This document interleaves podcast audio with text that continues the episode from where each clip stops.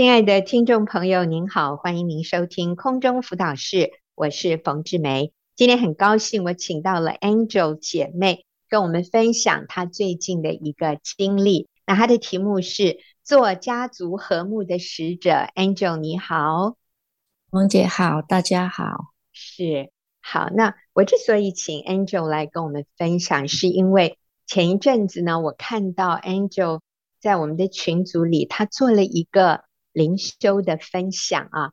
那这个。灵修的经文呢，是在创世纪三十章。其实我们一直在看创世纪，有一段时间，嗯，是讲到雅各跟以扫之间的一个呃过往有冲突，然后后来他们怎么样和好。呃，我就简单讲一下，雅各跟以扫他们原本是一个家庭里面啊，雅各是弟弟，那以嫂是哥哥。那可是这个弟弟哦，就比较聪明，比较你说，嘿嘿诶，诡诈一点嘛。对，他里面其实是蛮习惯用欺骗的方式啊。那这个哥哥以嫂，我觉得可能是比较那种刚直的啊，就是做事也不会考虑太多。那反正呢，就几次的事件里面，第一个雅各就把哥哥长子的名分轻易骗到手哈，再加上他们的母亲偏心这个弟弟，偏心这个小儿子，所以母亲也帮忙一起啊，最后就让这个小儿子骗得到爸爸。我原来是要给大儿子的一个祝福，结果就给了小儿子。那其实，在犹太人的传统里面，那个父亲给的祝福是。非常非常重要的，所以等于是这个弟弟啊，在年纪轻轻就把哥哥所有的好处都给骗过来。那当哥哥知道以后，就非常生气，想要想要把这个弟弟除掉。当时可能很冲动，他就说他他想要把雅各杀了啊，类似这样的。所以雅各。知道了以后就逃走了。那他这一逃就十几二十年哈，结果最后呢，他也结了婚，生了孩子，他也有一些牛羊啊，就是当时的人很重要的财产。这个时候，他想到他要回去跟他的哥哥和好啊，所以他讲了一句话啊，在创世纪三十三章第十节啊，雅各这个时候就对。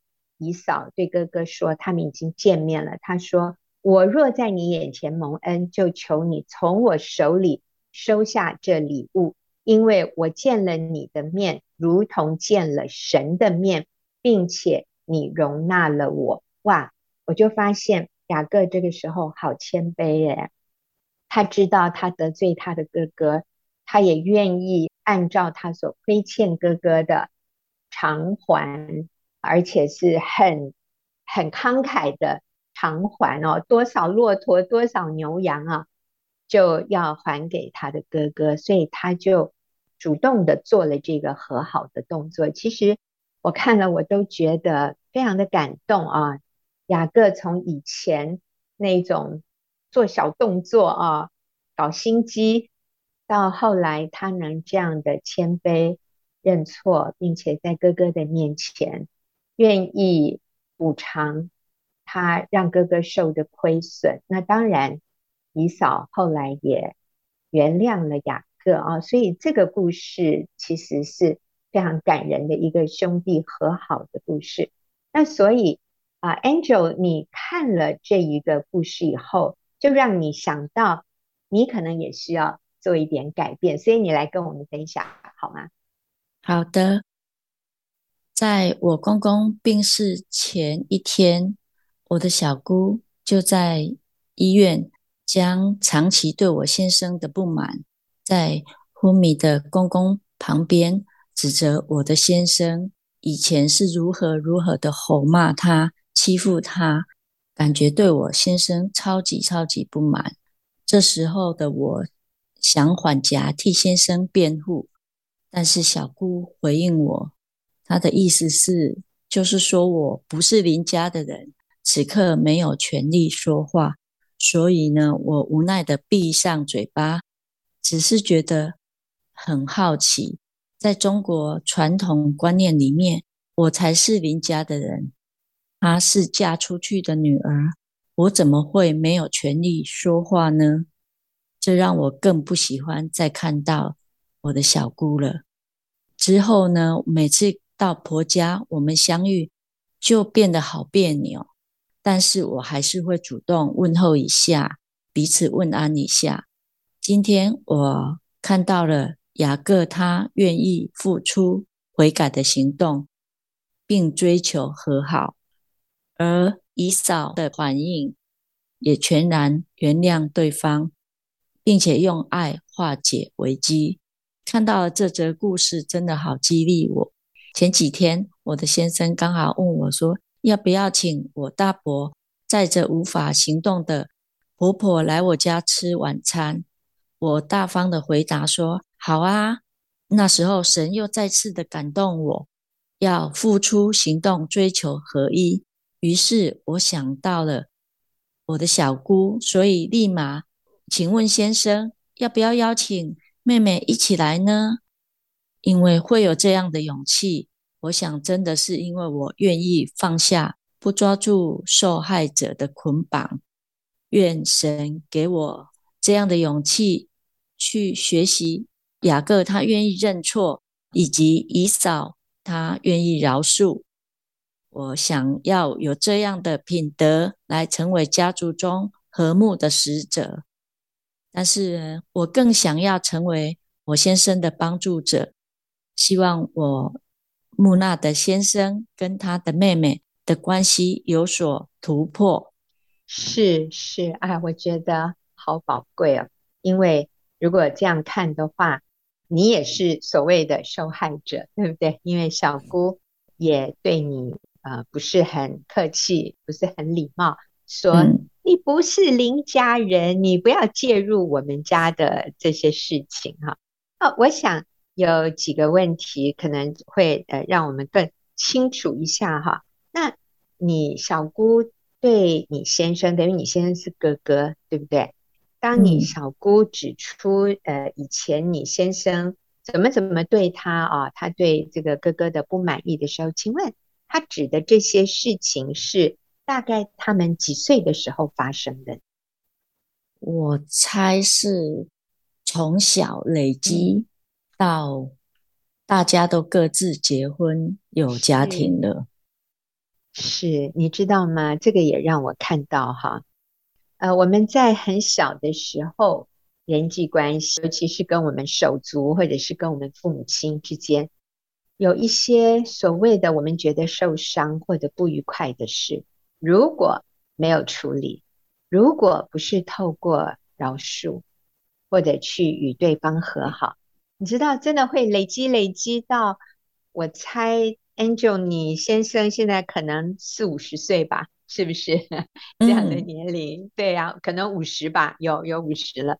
所以你看，这个是累积可能四十年的恩怨，如果没有处理，哎，他就在一个好像一个。呃，引爆点啊，就是爸爸过世的前一天，他爆发了，所以这个恩怨，呃，四十年的恩怨要一天来总算账，哦，那是算不清楚的哈，啊，所以你小姑有非常大的情绪的一个爆发，我想可能。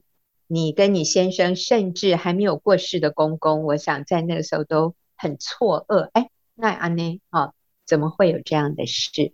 那其实那个也不是当天发生的，那真的是累积了四十多年。那我想要问一下 Angel，当时你先生他怎么反应？嗯，OK，我们要说的是，当一个人累积四十多年的暴怒一次宣泄出来，那。对方通常的反应，可能也就是 Angel 先生当时的反应，嗯、他是怎么样？我觉得我的先生很木讷，所以可能也吓了一跳，然后就觉得感觉他是不是生病了，心里是不是生病了？他是这样私底下问我这样，嗯，对，所以你先生的做法什么？就是哎，我们赶快走，赶快走，是不是？不要不要再激怒他了。对，后来我们就先离开了。对呀、啊，所以我现在要说哈，如果我们自己是那一个情绪爆发的人，然后我们把很多年的苦读一次讲出来，如果我们期待别人这个时候哇非常温柔谦卑的跟我们道歉，其实这样的期待是诶是很难达到的啊。那因为当一个人暴怒，呃，然后甚至 Angel 那时候想要替先生讲几句话，你那个时候想要替你先生呃辩驳的，你说了什么？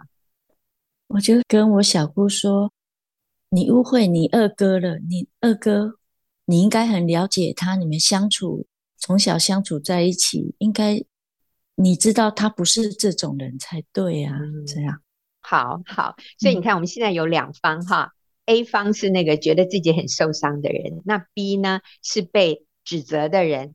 当 A 用非常情绪化的方式来表达累积几十年的怒气的时候，那个 B 想要做的第一件事情就是自我防卫。那个自我防卫就是，哎呀，你误解了，呃，我先生不是这样的人，你你哥哥不是这样的人，那。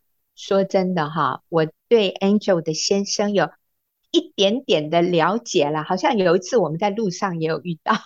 嗯，那而且 Angel 过去也也分享过他跟他先生的关系。我的印象中，就是 Angel 的先生是真的是非常随和、非常温和、非常有爱心，也容我这么说，非常爱主的，对教会是。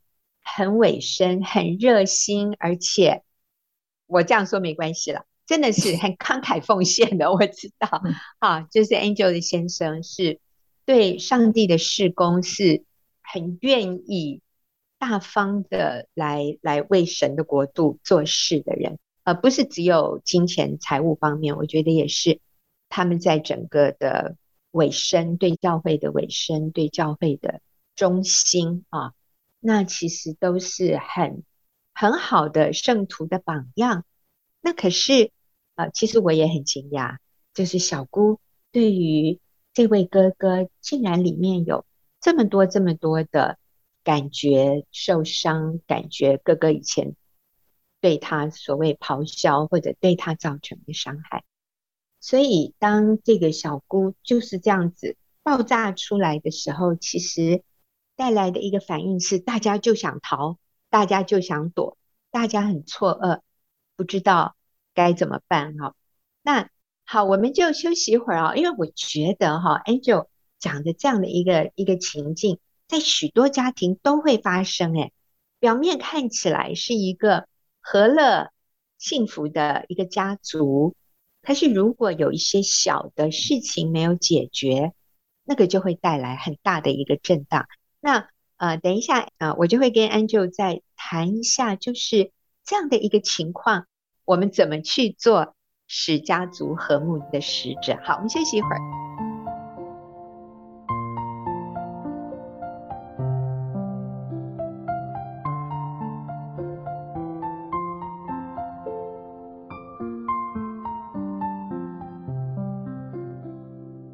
朋友，您现在所收听的是空中辅导室。那今天我访问 Angel 姐妹啊，她要跟我们分享的主题是做家族和睦的使者啊。所以刚才我们听到在婆家里面就发生了一个我觉得听起来蛮激烈的冲突，而且是在公公过世的前一天。我想在这里啊，可能心里最难过的是公公婆婆。呃，我不知道公公那个时候意识。是不是还清醒？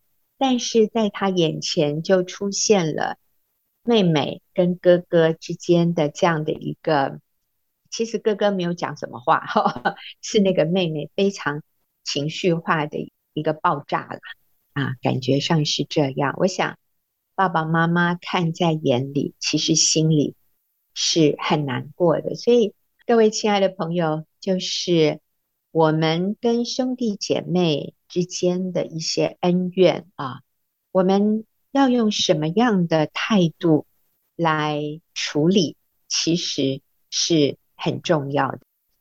Angel 说，呃，他要学习做家族和睦的使者，所以啊，我就好敬佩 Angel，他的想法就是，诶，如果大伯跟婆婆要来我们家吃饭，那我们就顺便请小姑也一起来，所以他们家就是三兄妹，是吗？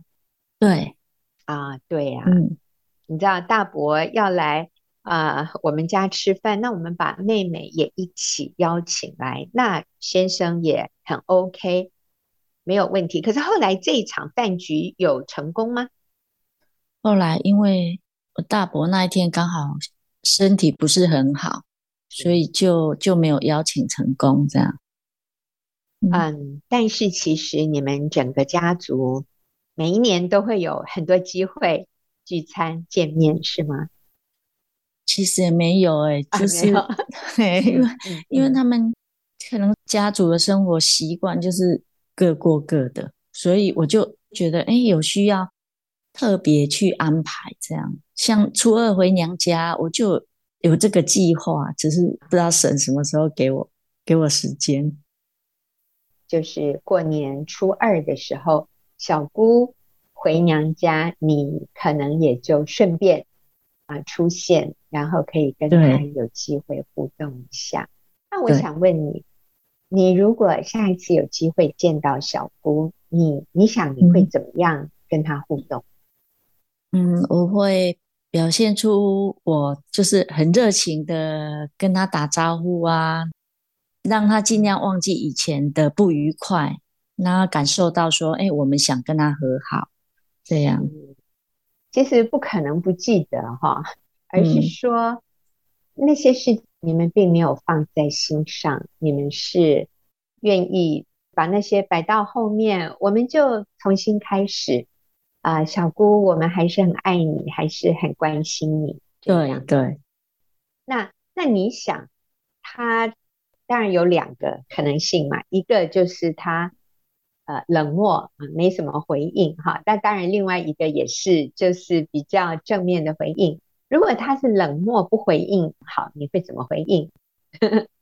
哦，我觉得我还是会谢谢他。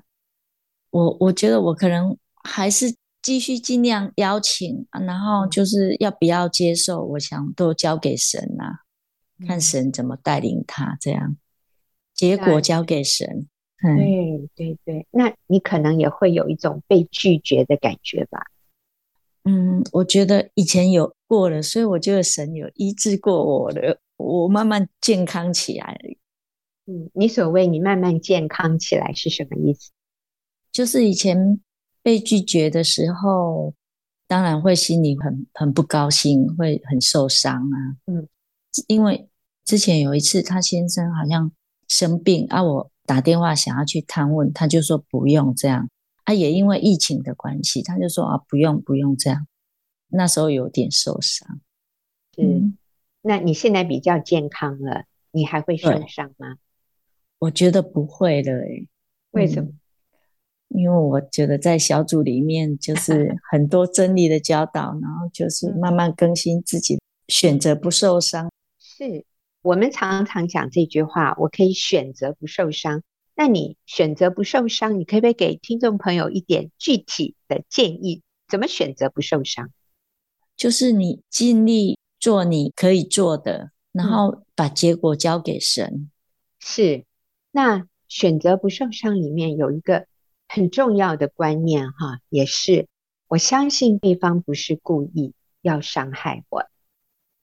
他对我这样爆炸，或者他对我冷漠，是因为他自己里面带着过去很多的伤害，是因为他的受伤没有被医治，所以他带着那个伤口，只要一碰到我，哎，他就想到了，或者我不小心走过去，袖子哦刷到他，哦，他就很痛，他就跳起来。那其实他的这个伤口不是我造成的，是。过去的一些伤害，可能他也觉得父母不公平啊，你知道吗？有一点像雅各跟姨嫂，妈妈是偏心，雅各的，妈妈是偏心小儿子的啊，所以这个大儿子，我说有可能了啊，心里有一些不平衡，嗯、所以很多伤害不见得是你们造成的，但是因为那个伤害没有被医治，所以就很容易被一碰到他就好痛好痛，那是他本能的一个跳脚的反应啊，又提醒他过去这些没有处理的伤口。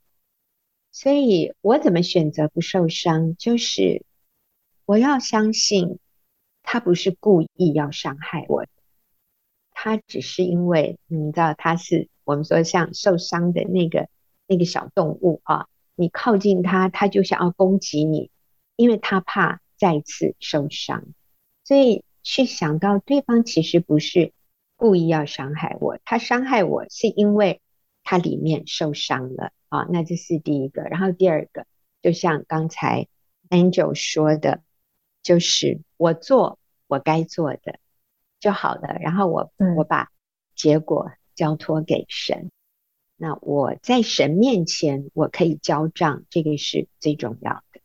好，最最后啊，那 Angel，我想请你给听众朋友一个提醒，你觉得身为一个媳妇，身为一个妻子，我们和婆家相处最重要的是什么？你如果要给一个年轻的姐妹，她刚结婚不久，她要跟婆家相处，那你身为一个大姐姐，你会给她什么建议和提醒？嗯，我觉得尽量少说话，原则就是跟先生要合一，让先生去去表达你的想法。不是自己去争取、去回答，所以做媳妇的少说话，我这个很难哦。不过我觉得 Angel 对你应该很容易，因为我发现你也是非常安静的，有非常温柔、安静个性的人。所以第一个少说话，然后你刚刚有说到与先生合一，对、嗯，是不是？嗯，对。然后让让先生去表达。我们在婆家，嗯，我们就支持先生，对，所以我们少说话。那我们要多做什么呢？就是多感谢对方。好，像如果我小姑来，我就可以多谢谢她。哦，哎，来看她的妈妈，就譬如像这些的，嗯，是。如果你请客，她愿意来。你说哇，谢谢你，你能够愿意来真好，我好高兴看到你，对呀。那就算他给你一个臭脸，或者他的脸非常的酷啊，我觉得有的时候不是他生你的气，而是很有可能他觉得有一点不好意思，就他很难给自己一个下台阶，因为之前在你面前对你先生暴怒哈，呃，破口大骂。我觉得要他很快的下台阶，然后还跟你示好，我觉得对他是很难的哈。所以他如果酷酷的，那我们就怎么样？不受伤，没关系。他不是故意要伤害我，而且我就是做我该做的，然后把结果交托给神。嗯。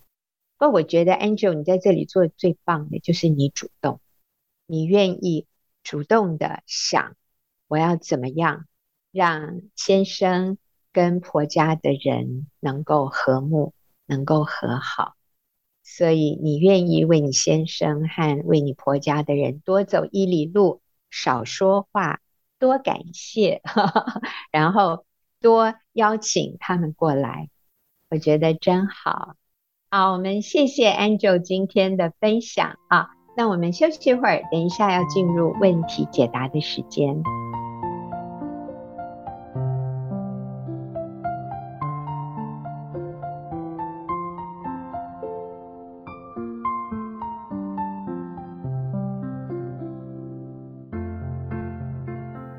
朋友，您现在所收听的是空中辅导室，进入我们问题解答的时间。那今天我请丽华跟我一起回答问题。丽华，你好，王姐好，大家好。好，那我们来看第一题哈，是一位太太问的。她说，一遇到事情，老公就喜欢对我大吼大叫，每次搞得我身体不舒服，他也不关心我身体，怎么办？他提醒我要让他控制情绪，我说了方法，他还是改不了。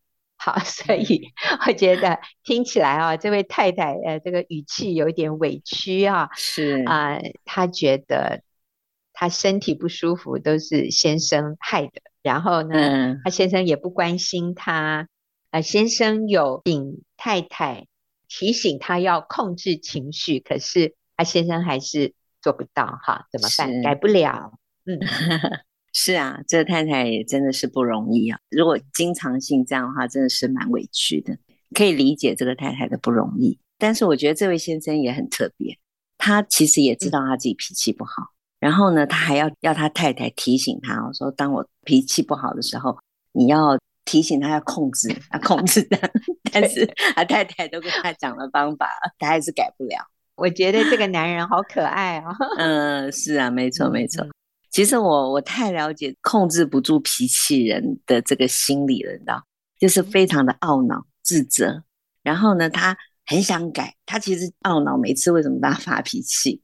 那我为什么这么了解？因为我自己是我对我自己的情绪管理，我是非常非常非常不满意。在我生命当中里面，我觉得我自己的 情绪这个部分是我最最大的功课。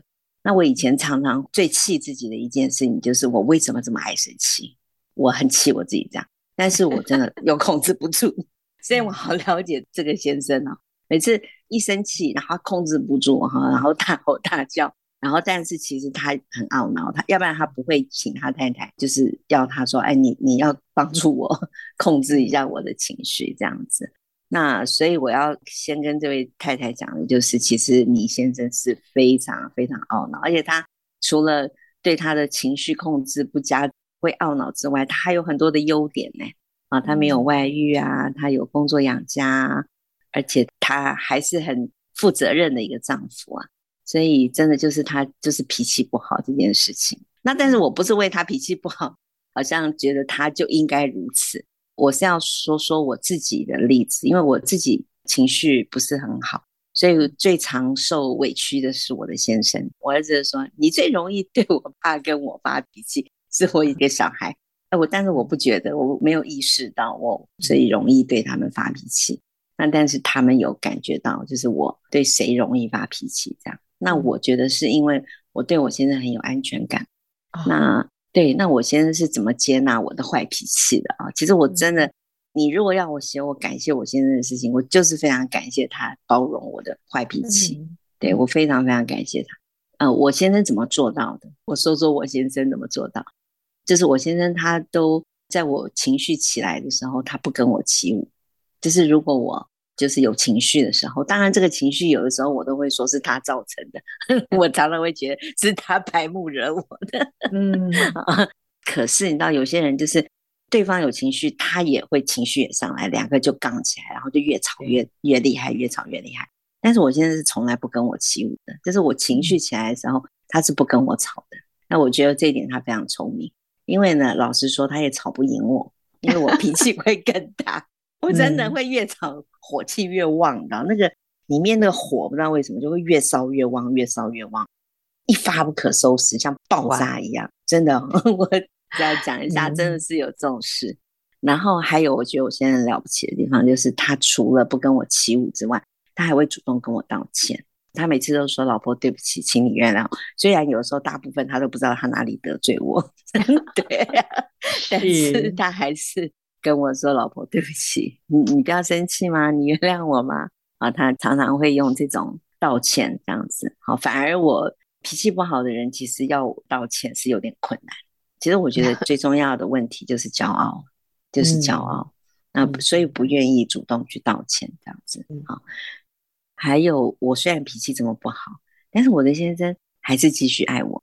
他没有说因为这样他就觉得啊，我是一个不好的人，我就是一个很差的老婆。但是他还是继续爱我，因为我被接纳，所以我才会有自省的能力。我现在慢慢的脾气有改很多，我不能说我完全好了。我们已经结婚三十多年，我还是会有那种很容易上火的时候。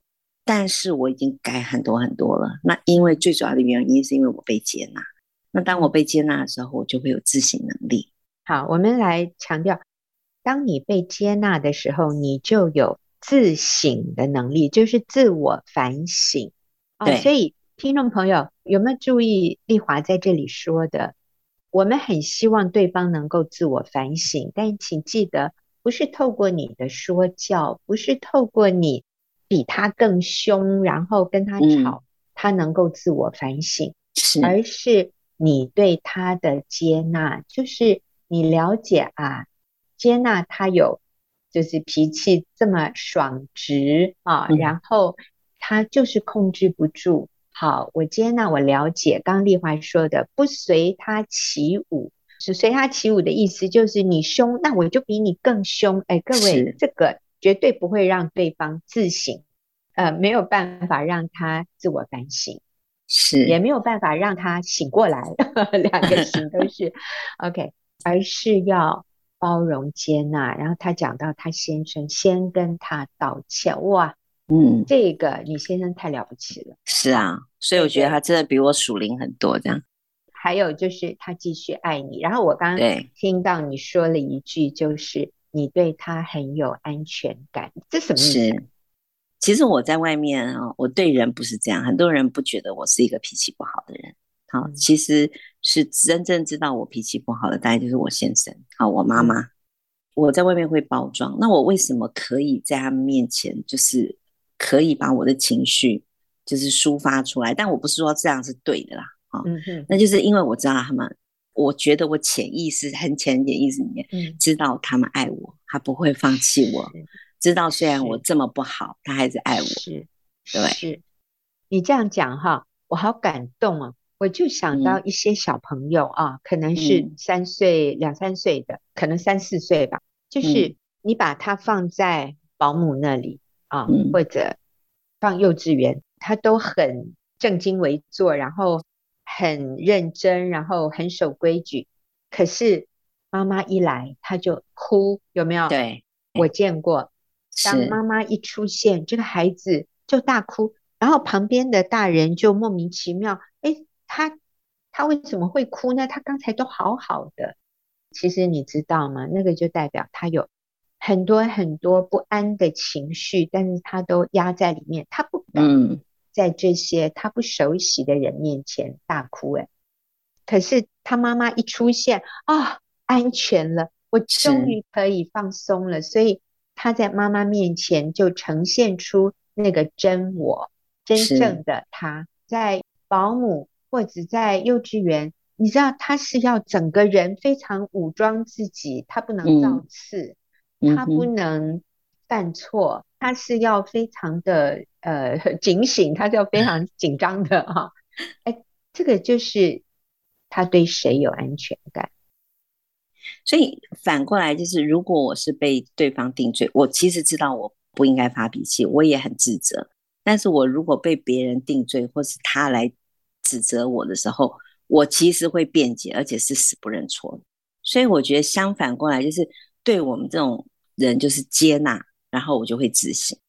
我觉得最重要是我生命改变的那个重要的因素，就是因为我认识耶稣之后，我更明白神对我的爱。好，在读神的话语的时候，神常用话语光照我。当我被光照的时候，我就在自省，啊，在反省。但我要说，人真的很软弱，不是每一次自省完了以后就 OK 了，就没有事了，就是我就可以一夕之间脾气变好。其实没有哎、欸，我还是会有那种情绪来的时候，但是会越来越好，越来越好。嗯，所以我给这位姐妹的建议就是，继续用无条件的爱接纳好你的先生，然后饶恕他，给他改变的时间。那相信你的先生一定会变好的，然后为他祷告。我也加一句。你先生好爱你，他对你好有安全感，他好感谢你，是继续包容他，你好棒，你们两个都很棒。那我们休息一会儿啊，等下继续回来看下一个问题。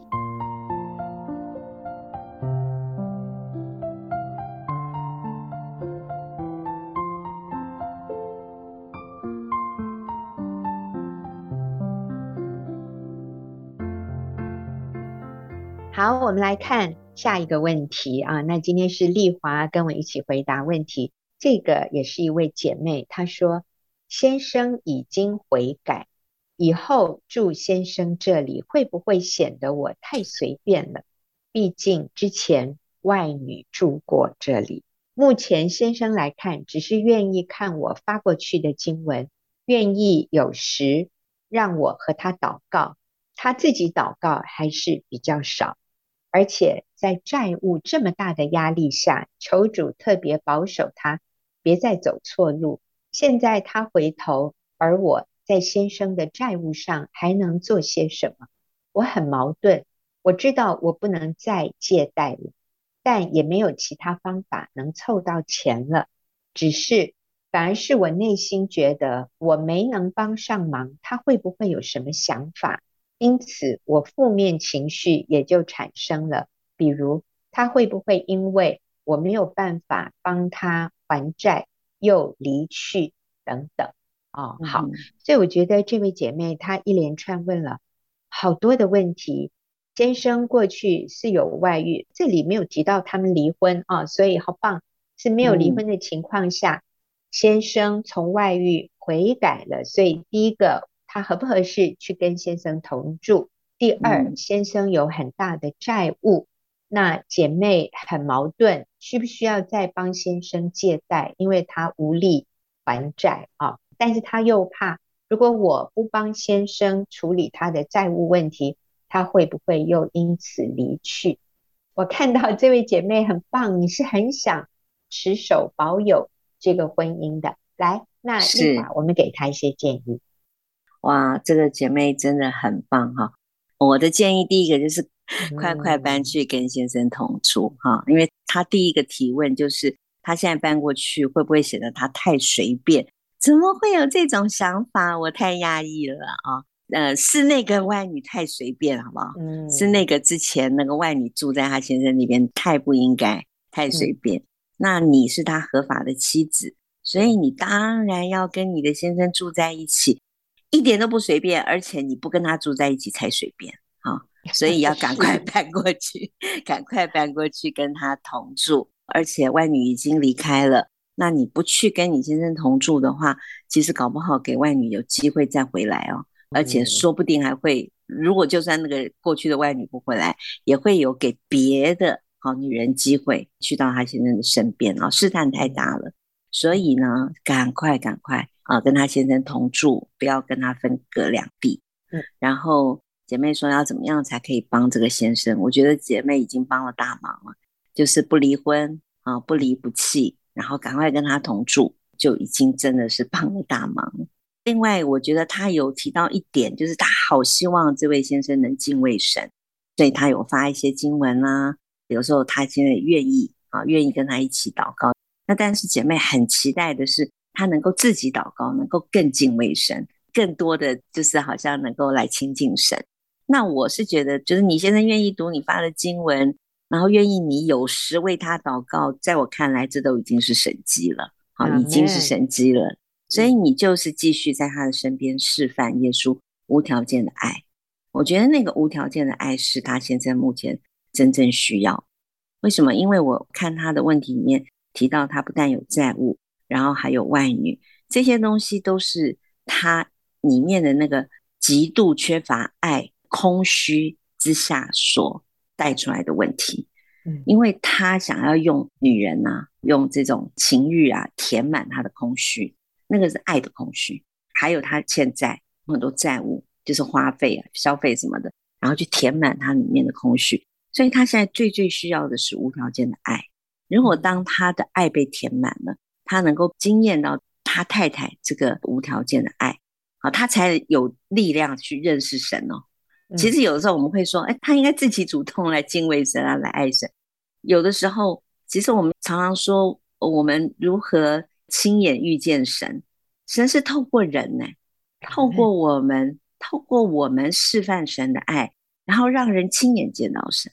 嗯，当他示范无条件的爱的时候，他就在他太太的身上看见耶稣。当他看见耶稣的时候，他才愿意来认识耶稣。嗯。那我我举一个例子哈，以前我们有一个姐妹，她的先生啊也是外遇很多年，她就形容说，她先生外遇的时候，她有多痛苦，真的任何什么经文都没有办法来医治她，就是痛苦的不得了。后来他先生回转回头了，他说他也形容说也没有任何的经文可以形容他的喜悦，就是他里面的那个开心。那他就说到有一次，就是他先生回转之后，他当然也是很希望他先生能够敬畏神啊，多读神的话啊，哦，那所以他们常常睡前之后他们会一起就是聊天啊什么的。那有时候他跟他讲一些故事啊，就是好像聊天的话题。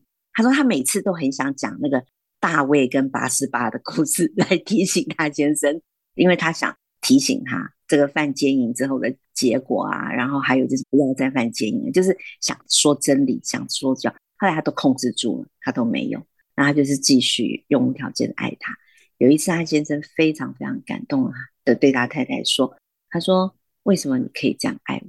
他就不理解，不理解你怎么我这么糟，我这么恶劣，然后你还可以这样继续的爱我，他不理解。后来他太太就说：“因为耶稣的爱在我里面，我用耶稣的爱来爱你，因为我也爱你，但是耶稣的爱在我里面。”那这个先生后来还理解，就他也愿意来认识这位神。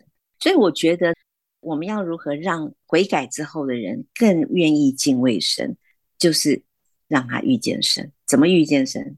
当我们的生命示范出耶稣的生命的时候，他就要亲眼见到神。是。那我在这里我也回应一下姐妹问的这个问题，就是先生的债务啊。你其实你已经讲得很清楚了。你说我知道我不能再借贷了。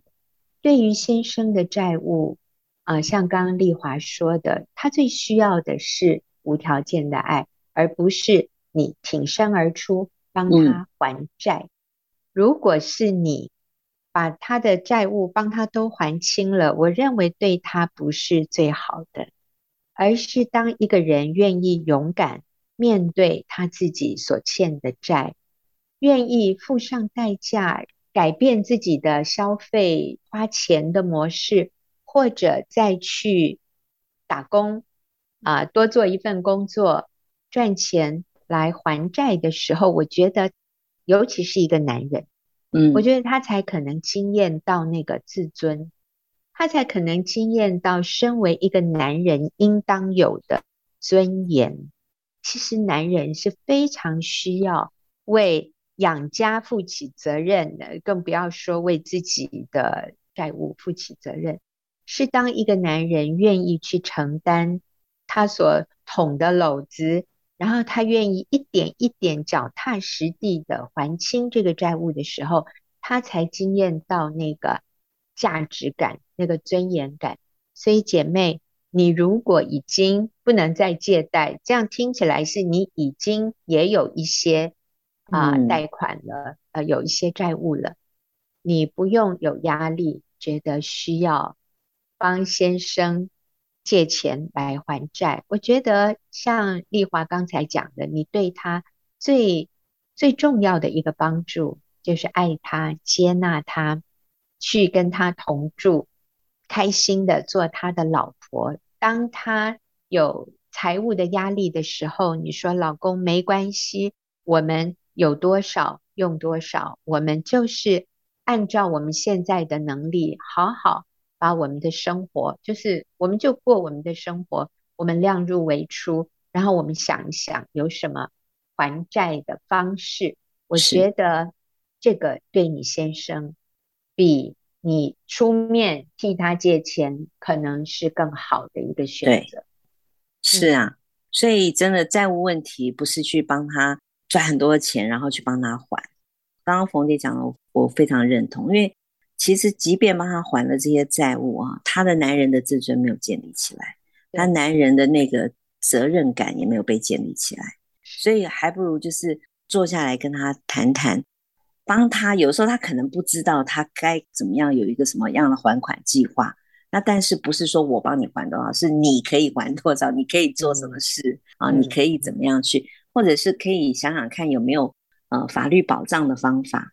政府也意识到，像我们在台湾吧，政府就意识到一些债务就是对债务人影响到他们的生活，所以法律会有一些保障的制度。那这些都是可以去询问看看的，或者是去找一些方法，然后来一起放在祷告当中，寻求神给我们这是智慧，怎么样去处理这债务问题，但不是我们去赚钱替他还，然后好像让他没有责任感，觉得这个就反而是让他没有办法再重新站起来。